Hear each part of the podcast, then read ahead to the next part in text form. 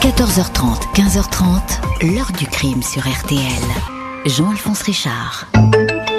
Une petite fille de 11 ans est morte dans des conditions horribles hier après-midi à Annemasse, en Haute-Savoie. Sophie a été découverte dans la baignoire de l'appartement familial, bâillonnée, les mains attachées dans le dos avec du scotch. Selon les enquêteurs, il est possible qu'elle ait ouvert elle-même la porte à son agresseur.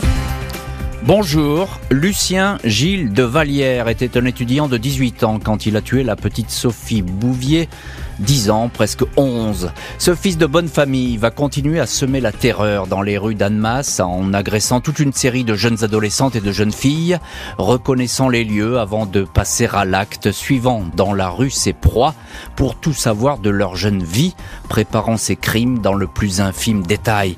Dans sa chambre, on va retrouver des milliers de photos de femmes prises à leur insu, classées et annotées de façon méthodique.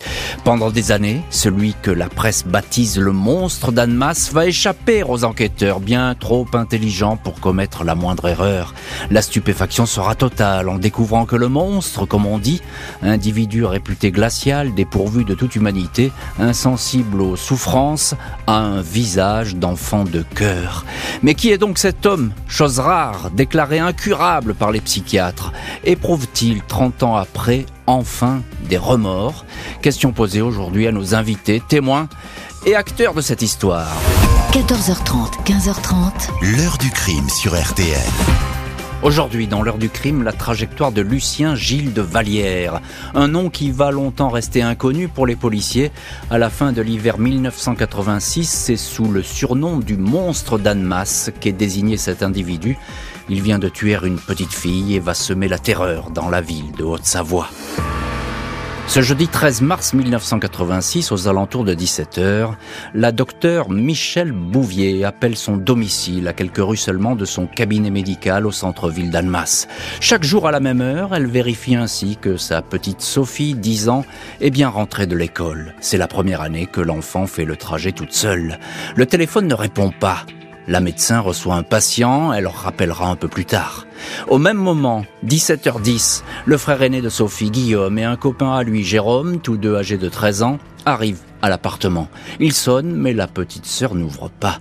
Guillaume utilise donc ses propres clés. Les deux garçons entrent, intrigués par un coupe-papier posé en évidence sur une console, objet jamais vu dans la maison, et par des flaques d'eau sur le carrelage de l'entrée. Guillaume cherche sa sœur. Il s'aperçoit que la chambre de sa mère est entr'ouverte. Dans l'entrebâillement, il distingue soudain un visage. Un jeune homme, grand et mince, sort tranquillement en demandant si Sophie est là. Guillaume est décontenancé, le téléphone sonne, il répond. À sa mère, il raconte qu'il vient de croiser un homme dans l'appartement, lequel vient de sortir. Où est Sophie? demande la mère. Guillaume va vite retrouver sa petite sœur, dans la salle de bain, dans une baignoire remplie aux trois quarts d'eau, tête immergée, chevilles attachées par des cordelettes, poignets liés dans le dos, la bouche obstruée par un bout de tissu, l'enfant est inerte.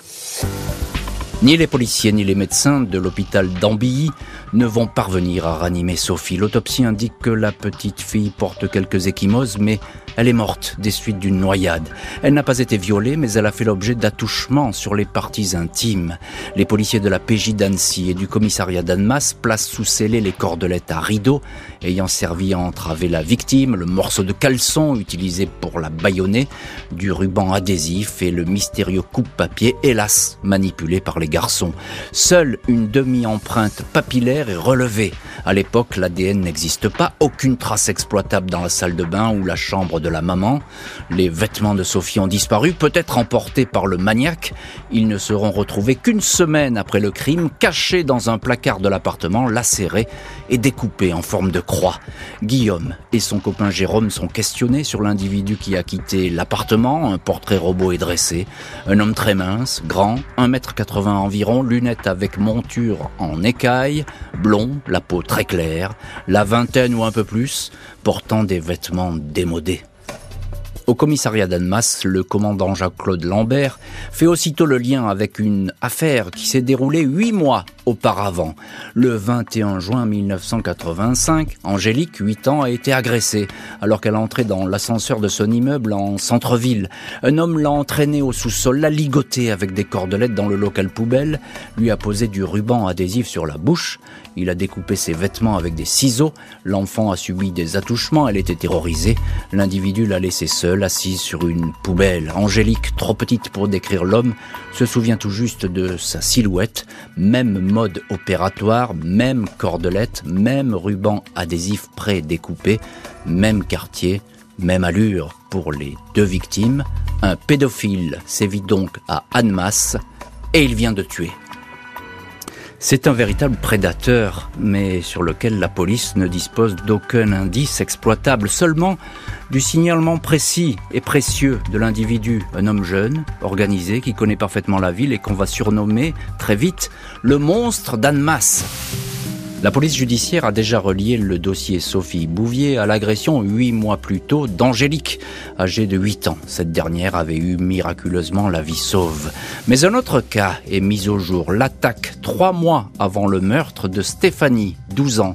Elle aussi a été conduite dans la cave de son immeuble au centre d'Annemasse, les yeux bandés avec du ruban adhésif bâillonné et poussé sur un vieux matelas. Une nouvelle fois, tout était prêt ici pour accueillir la victime. Stéphanie a sans doute dû son salut au fait qu'elle s'évanouisse. Son agresseur a cru qu'elle était morte. Il a pris la fuite en abandonnant sa victime. Trois très jeunes filles attaquées dans un même périmètre par un même homme. La diffusion du portrait robot dans les journaux entraîne une cascade de témoignages, de dénonciations, sans résultat. Jusqu'à ce coup de théâtre, 11 février 1987, Guillaume, le frère de Sophie, reconnaît formellement dans la rue, près de chez lui, l'homme qui était dans l'appartement le jour du meurtre. Celui-ci porte désormais une fine moustache, Guillaume le suit, mais l'homme le repère, pas de téléphone portable à l'époque. Quand la police est prévenue, il est trop tard. Trois ans vont s'écouler sans qu'aucune piste mène au tueur de Sophie, agresseur d'Angélique et Stéphanie. Janvier 1989, il refait soudain surface. Sylvie, 15 ans, est attaquée au cinquième étage de son immeuble, dans un couloir sombre. Elle décrit un individu qui n'a pas dit un, mot, dont le visage est masqué par un bas opaque.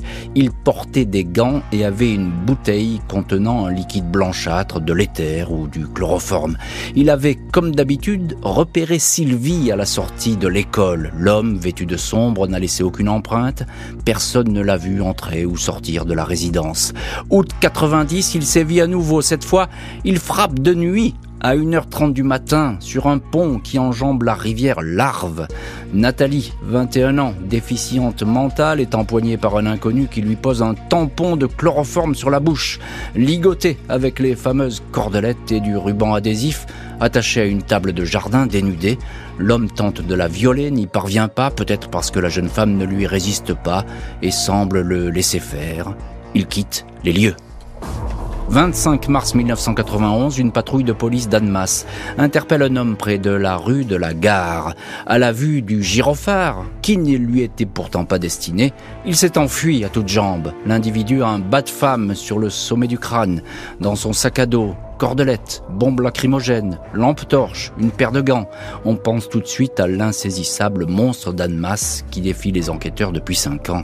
Il est placé en garde à vue, il s'appelle Lucien Gilles de Vallière, étudiant, 24 ans, fils d'un professeur de mathématiques renommé. Il vit chez sa mère au centre-ville, tout près de l'immeuble où habitait Sophie. Dans sa chambre, un capharnaüm, on découvre du ruban adhésif, des cordelettes, de l'éther, des dessous féminins, des revues porno et sadomaso, et pas moins de 4200 clichés de femmes dépassantes photographiées dans la rue, à leur insu, depuis un œilleton placé dans une fenêtre. Photos rangées dans deux gros dossiers, femmes classées par couleur de cheveux, et à qui sont attribuées des notes. Face aux policiers, De Vallière est déboussolé, totalement apeuré. À la question Sophie, c'est toi? Il finit par répondre Oui, c'est moi. Face aux policiers et aux juges, celui qui n'est encore qu'un meurtrier, un agresseur présumé, va raconter ses délires pervers, se souvenant sans la moindre émotion de tous les détails de ses actes. Le juge d'instruction Didier Paris a face à lui un jeune homme doté d'une mémoire infaillible. Il peut détailler de façon quasi mathématique le déroulé des cinq agressions recensées à Annemasse. Il ajoute à cette liste six autres attaques ou tentatives d'attaque de femmes dans cette même ville ainsi qu'en Suisse, à Genève, où il a été inscrit quelques mois en faculté de chimie. Lucien Gilles de Vallière est longuement interrogé sur la mort de la petite Sophie Bouvier.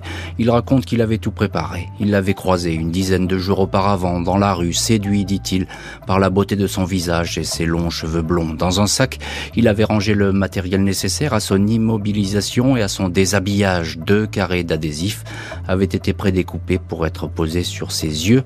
Le coupe-papier était destiné à la menacer. Après l'avoir ligoté, il s'était aperçu que la petite fille était arrivée à agripper une peluche. Il avait alors refait ses liens. Après l'avoir caressée, il l'a plongée dans la baignoire, l'a noyée en appuyant avec son pied sur le thorax précis, glacial, mais un homme qui refuse de participer pourtant à la reconstitution.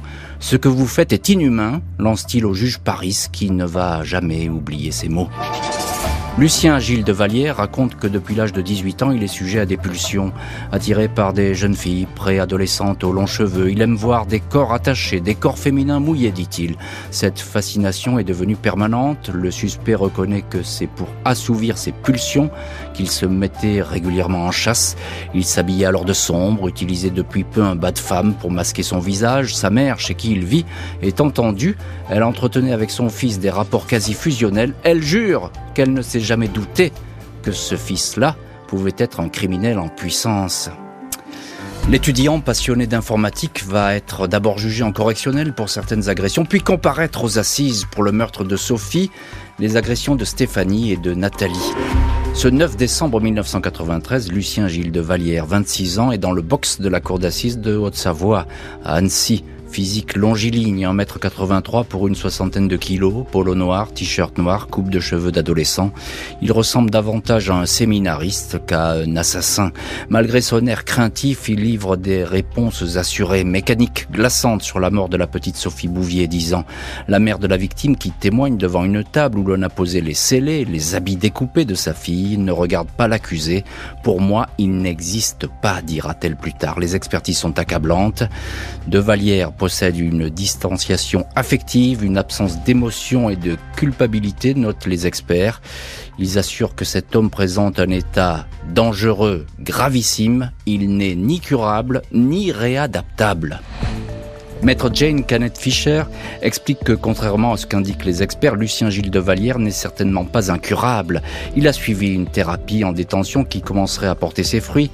L'avocate estime que le passé d'enfant violé de l'accusé doit être pris en compte, tout comme la responsabilité de ses parents.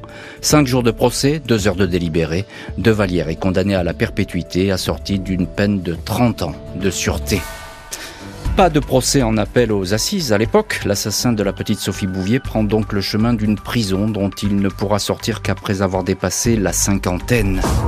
Lucien Gilles de Vallière, aujourd'hui âgé de 55 ans, a légalement effectué sa peine. Sa période de sûreté, ramenée à 22 ans, est terminée depuis 2013. Malgré cela, et c'est un cas très rare, il reste toujours en prison. Ses demandes de liberté se sont heurtées jusqu'ici à des fins de non-recevoir. Maître Georges Rimondi, avocat de la famille de Sophie Bouvier, s'est toujours prononcé contre cette sortie. Compte tenu des données scientifiques acquises, il y a clairement une impossibilité d'amélioration de son état psychologique note l'avocat dans le Dauphiné libéré.